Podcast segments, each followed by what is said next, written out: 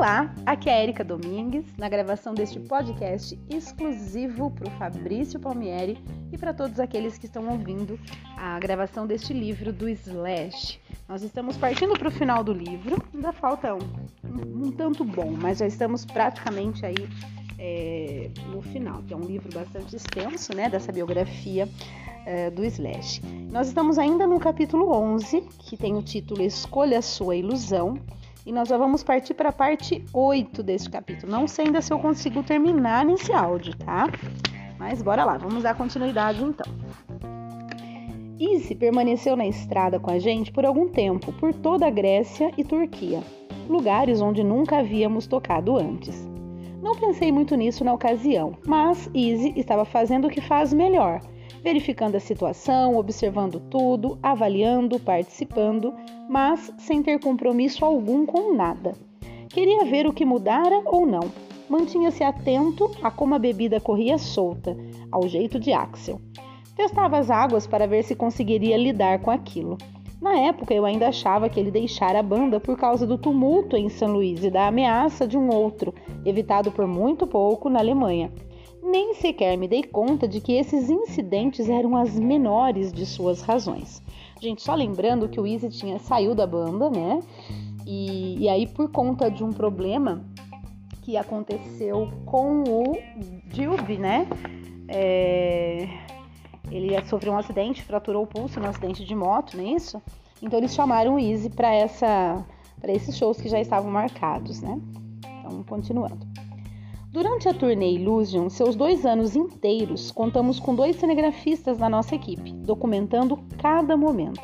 Eram amigos próximos, os quais deixamos totalmente à vontade, e eles captaram tudo. Capturaram o tipo de história que ninguém além dos integrantes da banda jamais teria visto. Estavam com a gente nessa etapa da turnê, é claro, como também Del James, que fazia às vezes de narrador dos fatos, às vezes, fazia às vezes de narrador dos fatos, às vezes, tá? Assim, conduzindo entrevistas e dizendo aos cinegrafistas o que era o que.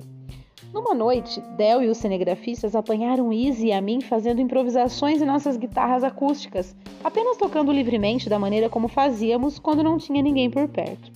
Nós nos entrosamos com tanta naturalidade, tocando em tamanha sincronia, que eu adoraria ver uma fita disso. Temos dois anos de filmagens, na verdade, que permanecem num cofre que ficará fechado para sempre, a não ser que Axel e o restante de nós resolvamos nossas diferenças. Essa filmagem é o santo graal do Guns N' Roses. Ver o filme resultante da compilação dos melhores momentos em duas horas seria a chance definitiva de sabermos exatamente quem éramos e quem somos. Easy continuou a bordo até o final de maio, encerrando sua participação com dois shows no National Bowl em Milton Keynes, na Inglaterra. Dilby foi ao nosso encontro e eles dois se entenderam muito bem. Não houve clima tenso na hora da entrega do bastão, felizmente. A partir de lá, prosseguimos pelo norte da Europa. Fizemos nosso primeiro show na Noruega, a nossa segunda tentativa que vingou. Havíamos precisado cancelar da primeira vez porque Axel ficara resolvendo imprevistos em Paris. A Noruega foi um presente para Matt, uma vez que sua família é norueguesa. Ficou entusiasmado em visitar as raízes de sua ascendência nórdica. Uma noite particularmente memorável aconteceu em Colônia, na Alemanha. O tipo de noite que talvez eu não recorde completamente, mas uma pela qual sou lembrado. Tivemos um dia de folga e Gilby e eu aproveitamos fazendo turismo.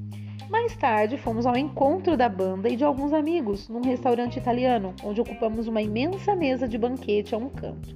Pedimos montanhas de comida, vinho a valer e no final do jantar, Gilby e eu decidimos tomar umas doses de grapa. As primeiras desceram bem e tudo estava perfeito. Bebemos então mais uma e de repente tudo deu errado vomitei para todo lado. Foi um vômito ao estilo de O Exorcista. Como eu estava sentado no canto mais ao fundo, voou tudo por cima da mesa e, inevitavelmente, em cima das pessoas ao meu redor. A enxurrada lavou os pratos e tudo mais e começou a escorrer até o chão. Não sei o que havia de errado com os donos daquele lugar, mas acharam isso uma simpatia. Ficaram tão honrados em nos receber lá E o fato de eu ter vomitado em cima da mesa inteira não foi problema algum. Comemorei a noite assinando o livro de clientes deles e escrevendo: De todos os restaurantes do mundo, este é decididamente um dos melhores. Essa frase, a propósito, foi plagiada de Mike McBob McElhill. A turnê continuou pela Europa e em seguida retornou para a América do Sul. Fizemos nosso show de encerramento na Argentina em 17 de julho de 1993. Se bem me lembro, tocamos até cerca de duas da manhã e então tomamos conta do bar do hotel até às seis. Quando retornamos a Los Angeles, recebemos a honra de termos feito a turnê mais longa da história do rock. Foram 192 shows em dois anos e meio, abrangendo 27 países. Mais de 7 milhões de pessoas nos viram tocar. Não costumo, não costumo ficar registrando as minhas realizações, mas, se fosse o caso, seria essa que apontaria em primeiro lugar. Retornando a Los Angeles, exausto, fui direto para a casa da madrasta de Reni para uma reunião de família. Seu nome era Dee, mas todos a chamavam de mãe, porque era um amor de senhora, de uns 70 anos ou mais. Tinha uma casa acolhedora, com fotos de família por toda parte. Era agradável em todos os aspectos. E no meio dessa aconchegante reunião familiar, um papelote de coca caiu do meu bolso. Antes de partirmos para realizar aquela última etapa da turnê na América do Sul, Matt Duff e eu passamos um bocado do nosso tempo pela cidade cheirando coca. Certa noite usamos tudo o que queríamos e me lembrei de ter pensado que havíamos comprado mais do que íamos consumir. Guardando aquele papelote extra na jaqueta, esqueci-me dele. Na verdade, mais tarde naquela noite tentei encontrá-lo e não consegui. Revistei a jaqueta e o jeans e, convencido de que o deixara cair em algum lugar ao longo do caminho, apenas fui dormir com Reni. No momento em que vi o papelote no chão, Reni o viu também. Cobriu com o pé imediatamente antes que mãe ou qualquer outra pessoa notasse. Em seguida, chequei meu sapato com a maior discrição e o peguei. Quando chegamos em casa e comecei a usá-lo, percebi que aquele papelote estivera na minha jaqueta durante toda a turnê pela América do Sul. Eu havia levado coca para a América do Sul e trazido de volta, o que é ridículo, porque esse é o último lugar para onde uma pessoa precisa levar a própria cocaína. Não foi a primeira vez que evitei um desastre internacional. Na primeira ocasião em que excursionamos pela América do Sul, quase fui deportado de volta para a Inglaterra. Estava sem o meu passaporte americano ou britânico e o meu visto tinha vencido. A banda inteira passou pela alfândega enquanto fui detido pelas autoridades do aeroporto de Los Angeles. A única pessoa que ficou comigo foi meu segurança, Ronnie. A coisa parecia feia. Vi-me numa sala de detenção cercado de guardas armados e usava short, camiseta, jaqueta de couro e cartola. Um oficial da alfândega de traços orientais estava de fato determinado a me dar canseira. Seu assistente mais jovem sabia quem eu era, o que só pareceu aumentar o desprezo do chefe dele por mim. No final, tivemos de pagar uma multa de 100 dólares para que eu saísse, mas eu não tinha dinheiro. E Ronnie também não. Assim, ele teve de esmolar no terminal de desembarque do aeroporto para conseguir reunir a quantia. Entre todos os altos e baixos, fizemos algumas apresentações incríveis que, olhando para trás, equipararam-se a de todas as bandas que admirei quando garoto. Possuímos uma química forte, uma dinâmica que não tinha um preço. Fizemos história, mas quando a mega turnê terminou, eu estava esgotado. Embora fosse difícil admitir, fiquei contente por estar de volta em casa pela primeira vez na vida. Toda a controvérsia, os esforços, a luta durante o andamento da turnê me afetaram mais do que qualquer coisa. O caos daquela montanha russa emocional, com toda a sua instabilidade, me deixara em frangalhos. Quando voltei para casa, tive de me readaptar, para dizer o mínimo. Eu vendera a casa Walnut e Rini e eu compramos outra, na altura da Mulholland Drive, onde tentamos desacelerar por um tempo, o que mais uma vez foi difícil demais para mim.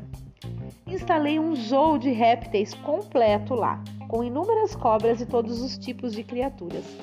Montei um pequeno estúdio acima da garagem e, quando a vontade de tocar bateu, decidi trabalhar em demos para músicas que eu compusera ao longo da turnê. Comecei a me reunir com Matt e a gravar demos desse material apenas por diversão.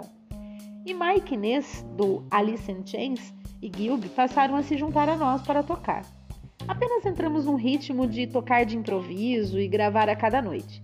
Não sabíamos aonde aquilo levaria. A um dado momento, mostrei o material a Axel, que não disfarçou um nítido desinteresse por ele. Por mim, tudo bem, eu só estava compondo por prazer, apenas criando música que servia de indicação de onde eu me achava naquele momento. Não me ocorrera fazer um álbum do Gus ou como seria seguirmos adiante. Eu só estava me divertindo, sem pressões de tipo algum. Gravamos cerca de 12 músicas. Eu acabara de fazer a mixagem da última delas na noite do terremoto da Northright em 1994 terminara por volta de quatro da manhã e desci até o nosso quarto. Reni dormia, a TV estava ligada e eu coloquei as 12 demos inteiras daquilo que se tornaria Slash Snapkits na mesinha de cabeceira e fui deitar. No segundo em que apaguei a luz, o terremoto começou. Havia um televisor num gabinete retrátil ao pé da cama. Naquele momento estava erguido com a TV ligada aos nossos pés e ela explodiu de repente a energia elétrica na casa inteira se dissipando. Durante os próximos cinco minutos foi como se Godzilla estivesse sacudindo o lugar. Demorei para sequer me dar conta do que acontecia. O primo de Reni era nosso hóspede na ocasião. Era a primeira vez que ia a Los Angeles. Ao almoçarmos em Melrose naquele dia, ele me perguntara como eram os terremotos. No meio da confusão, lembrei-me dele, que dormia ao final do corredor no escritório, ao lado de um quarto cheio de cobras venenosas. Tirei Reni da cama e a levei até a soleira do quarto. Estava tão sonolenta que bateu com a cabeça na porta três vezes ao abri-la antes de pensar em sair do caminho. Depois que a situei, adiantei-me pelo corredor batendo na porta. Havia um armário gigantesco no escritório, diante do qual o primo de Reni dormia no chão. Em pânico, eu o chamei, mas não houve resposta. Achei que só podia estar preso debaixo do armário tombado, quando, enfim, ele respondeu. Como a prima, Greg bateu a cabeça algumas vezes na porta ao sair de lá. A casa continuava balançando, nós três nos abrigando sobre o batente da porta do nosso quarto. Reni ficou entre nós, sem blusa, e tinha um belo corpo. Apesar do que acontecia à nossa volta, ainda achei isso bastante engraçado. Enfrentamos onda após onda. Em cada uma, a sensação era de que havia algo atacando a residência. O ruído era ensurdecedor vidro se espatifava, a mobília era arremessada de um lado ao outro, nossos oito gatos soltavam miados estridentes e o filhote de leão da montanha que tínhamos no banheiro ensaiava seus primeiros urros, assustado. Esperamos ali durante o que pareceram horas, até que o último tremor cessou. Os estragos foram inacreditáveis. TVs tinham ido parar no meio de máquinas de fliperama, a geladeira voara pela cozinha inteira. As imensas janelas do chão ao teto na frente da casa estavam trincadas. Fiquei super preocupado, perguntando-me onde as cobras venenosas e potencialmente perigosas poderiam estar. Esperei até que houvesse claridade o bastante na casa para abrir a porta do recinto onde eram mantidas, porque procurar cobras venenosas no escuro não é uma boa ideia. De algum modo, nenhum dos tanques se quebrou e todas as cobras estavam bem. A casa ficou destruída e caótica demais, impossibilitando-nos de continuar lá. Por isso, fomos para o Four Seasons em Marina del Rey e fizemos planos de pegar um voo com Greg para Chicago. Levamos nosso filhote de leão da montanha, Curtis, conosco. Nós o escondemos no interior do Four Seasons em sua gaiola e o fechamos no banheiro da suíte. Como a maioria dos meus bichos de estimação, era um órfão que eu adotara e estava criando em casa. Assim que ficarmos um pouco mais apresentáveis, resolvemos de... assim que ficamos um pouco mais apresentáveis, resolvemos descer até o restaurante. Esperávamos o elevador quando viram-me. Vi Curtis me capre. Esperávamos o elevador quando, virando-me, vi Curtis que abrira tanto a porta do banheiro quanto a porta da suíte e nos seguia. Percebendo que teríamos de lidar com ele de imediato, liguei para um amigo que é tratador de animais. Ele foi buscá-lo e levou para a região dos Canyons, onde um amigo meu tinha um abrigo para animais exóticos. No dia seguinte, rumamos para Chicago, onde ficamos com o tio de Reni, Bernie, que acabou se revelando um cara super maneiro, não alguém que me mataria por trair sua sobrinha. Quando voltamos a Los Angeles, Reni e eu decidimos colocar a casa à venda imediatamente, pois teria de ser demolida e reconstruída.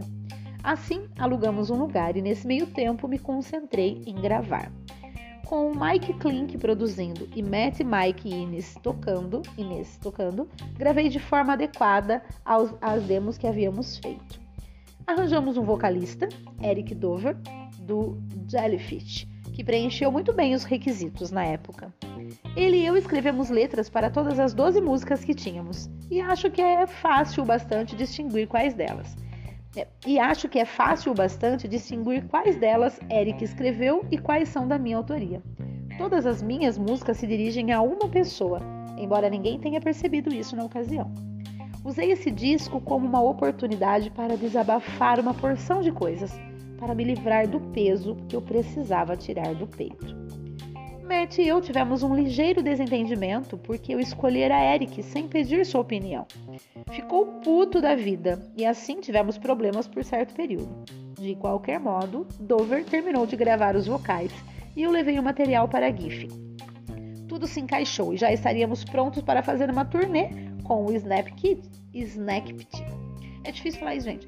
Snack Pit, Snack Pit, Snack, Snack Pit, deve ser isso. É, muito bem, vamos lá. Tudo se encaixou e já estaríamos prontos para fazer uma turnê com o Snap Kit se não fosse pelo fato de Matt, Mike e Ness não poderem ir. Não me deixaria desencorajar por isso.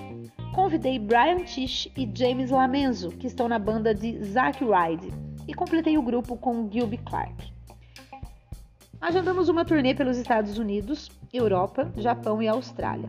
Gravamos dois videoclipes e lançamos o single Bigars and Hangers, não, Bigars and Hangers On. Nós nos divertimos a valer. Não havia dramalhão. Marcávamos apresentações, aparecíamos e tocávamos. Apresentávamos em clubes e teatros. Foi sensacional. Algo que me ajudou a redescobrir porque amo o que faço. Esse projeto foi a busca essencial pela alma que eu precisava porque me sentia como se tivesse esquecido de mim mesmo ao longo dos dois anos anteriores. Foi uma injeção de ânimo redescobrir o que eu sempre soubera. Estar numa banda não precisa ser tão desgastante emocional e psicologicamente. Tudo pode girar apenas em torno de se fazerem ótima música. Bom, gente, eu vou ter que parar por aqui, é o tempo que eu tenho. Falta ainda mais um pouquinho para terminar um capítulo, mas aí no próximo áudio a gente já termina. É, vocês perceberam, né, que acabou aí a turnê né, com esse show na, na Argentina e ele já engatilhou aí num projeto novo com essa com essa banda aí. Vou tentar falar de novo. Snap Kit, Snap Kit, Snack Pit. É assim, ó. Snake Pit, acho que é Snake Pit. Deve ser Snake Pit, é isso aí. Depois o Fabrício, depois o Fabrício me corrige. Bom, então, por enquanto é isso. Ainda tem mais um finalzinho desse capítulo, creio que vai vir mais alguma outra informação. E espero que vocês estejam gostando. Um grande abraço, um grande beijo e até o próximo áudio.